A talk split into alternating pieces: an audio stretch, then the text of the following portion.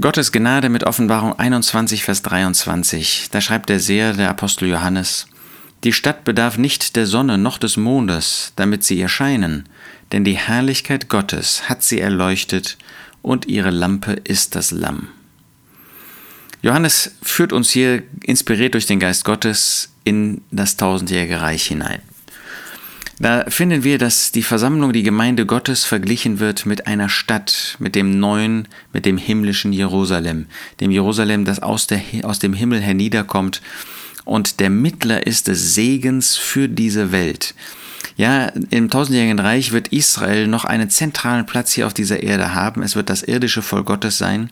Aber auch das Volk Israel wird seinen Segen vermittels der Versammlung der Gemeinde Gottes bekommen. Sie ist der Mittler.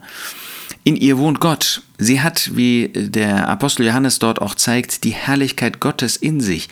Sie ist die Offenbarung der Herrlichkeit Gottes. Das, was der Herr Jesus während seines Lebens getan hat, was er war, die Offenbarung Gottes, das wird Gott der Versammlung im tausendjährigen Reich anvertrauen. Sie besitzt da die Herrlichkeit Gottes. Und diese Stadt, die Versammlung Gottes, braucht dann keine Sonne mehr. Da bedarf es nicht mehr irdischer Lichter noch des Mondes. Das ist natürlich eine Symbolik, das verstehen wir. Ähm, normalerweise braucht eine Stadt des Lichtes, ja, sie braucht eine Erleuchtung. Ja, wenn es dunkel ist, wenn es äh, Nacht ist, äh, dann braucht man ein Licht, um etwas sehen zu können. Aber diese Stadt bedarf dessen nicht mehr, denn sie hat die Herrlichkeit Gottes. Die Herrlichkeit Gottes hat sie erleuchtet.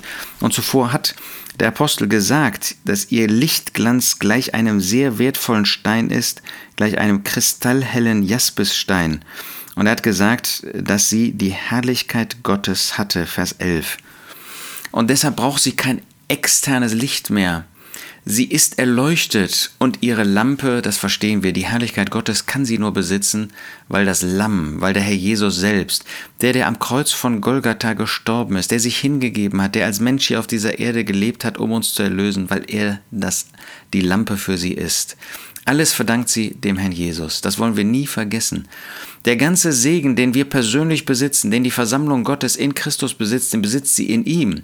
Er ist die Lampe, er erleuchtet alles, er hat uns zu Gott gezogen, er erhält unser Leben, unseren Lebensweg auch heute. Er möchte uns auch heute führen, er möchte unsere Blicke auf Gott richten, er möchte unsere Herzen glücklich machen. Und das tut er, wenn wir als Versammlung Gottes, als Gemeinde Gottes auch zu seiner Ehre leben, wenn wir sein Wort verwirklichen, wenn wir in Gehorsam dem gegenüber leben, was er uns in seinem Wort gezeigt hat.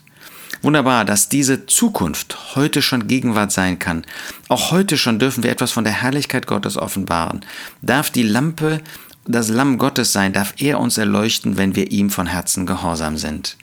Die Stadt bedarf nicht der Sonne noch des Mondes, damit sie erscheinen, denn die Herrlichkeit Gottes hat sie erleuchtet und ihre Lampe ist das Lamm.